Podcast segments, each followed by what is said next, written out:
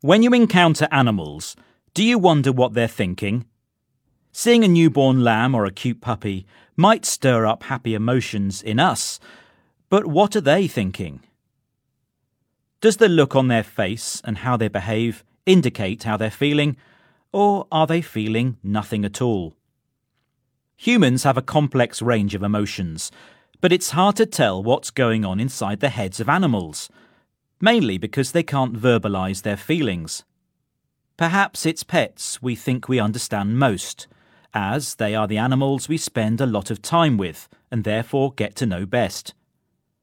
Some of us own dogs because they are good companions, are loyal, and seem to connect with us. We might even think they love us, although love could just be a human emotion. Professor Kim Bard, an expert in comparative developmental psychology from the University of Portsmouth, told the BBC We have a few studies now that actually show, scientifically, that some dogs will respond with empathetic concern when their owner, but not a stranger, pretends to cry. The empathetic ability of cats, however, is harder to work out. Other non domesticated animals might have feelings too Giraffes and whales, for example, are known to experience grief when someone in their group dies. Farm animals we often eat, such as cows and chickens, are also believed to experience pain, joy, and other emotions.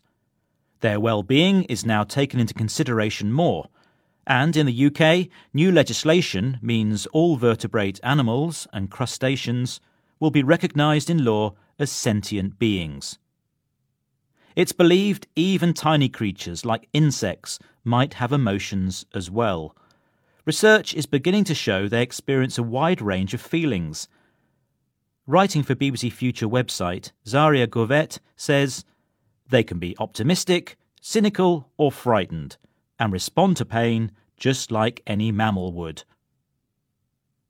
Dr. Barbara J. King Emerita Professor of Anthropology at the College of William and Mary, told the BBC If we understand the profound depths of emotions animals can feel, this should make us question the existence of zoos and slaughterhouses around the world and rethink those systems. It does seem all creatures feel emotion, but what is not clear is do they feel the same way as us?